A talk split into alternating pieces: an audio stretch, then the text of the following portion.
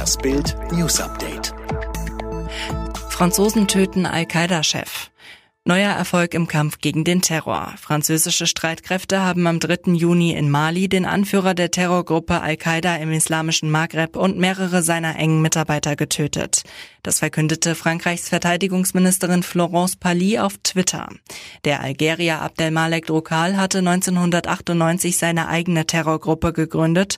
Sein Ziel, nordafrikanische Staaten wie Tunesien, Mali, Mauretanien, Algerien und Burkina Faso durch Anschläge und Entführungen zu destabilisieren. 2006 schwor seine Organisation Al-Qaida dann die Treue. Seither haben Drukal und seine Schergen mehrfach Touristen entführt und ermordet. Auspeitschung mit Handschuhen und Mundschutz. Selbst in Corona-Zeiten halten sie am grausamen Ritual fest. Weil es Sex miteinander hatte, ohne verheiratet zu sein, ist ein Liebespaar in der indonesischen Provinz Aceh zur Auspeitschung verurteilt worden. Der Hohn, damit sich bei dieser brutalen Prozedur niemand mit dem Coronavirus ansteckt, tragen Delinquenten und Vollstrecker Handschuhe und Mundschutz. Seit Jahren verurteilen Menschenrechtsgruppen diese grausame Bestrafung in der Provinz Aceh, fordern die Abschaffung des islamischen Scharia-Rechts erfolglos. Ehefrau von Oli P. schwer krank. Schock für die Fans von Oli P. Der Sänger sollte am Samstag in der ARD-Show Schlager Love Story 2020 mit seiner Ehefrau Pauline auftreten und mit ihr zum ersten Mal im Duett singen. Doch er kam allein. Der Grund ist dramatisch. Pauline ist lebensgefährlich erkrankt und musste operiert werden.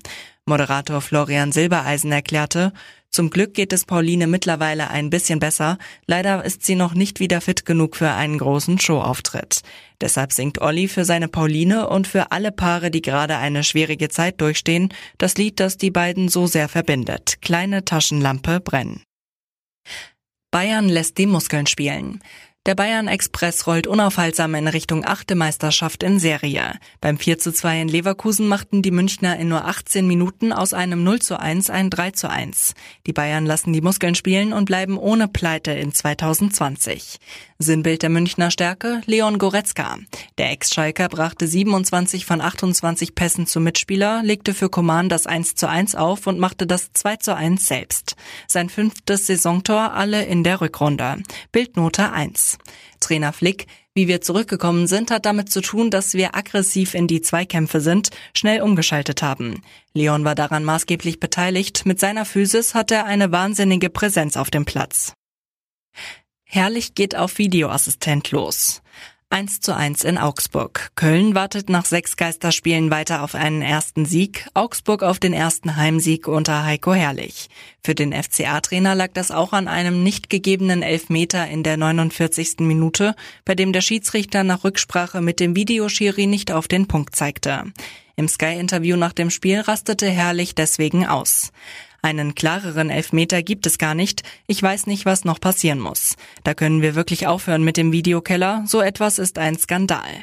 Herrlich unterstellt dem Videoschiri fehlende Objektivität, weil er wie Gegner Köln aus Nordrhein-Westfalen ist. Eine absurde Aussage, für die Augsburgs Trainer noch durch den DFB bestraft werden könnte.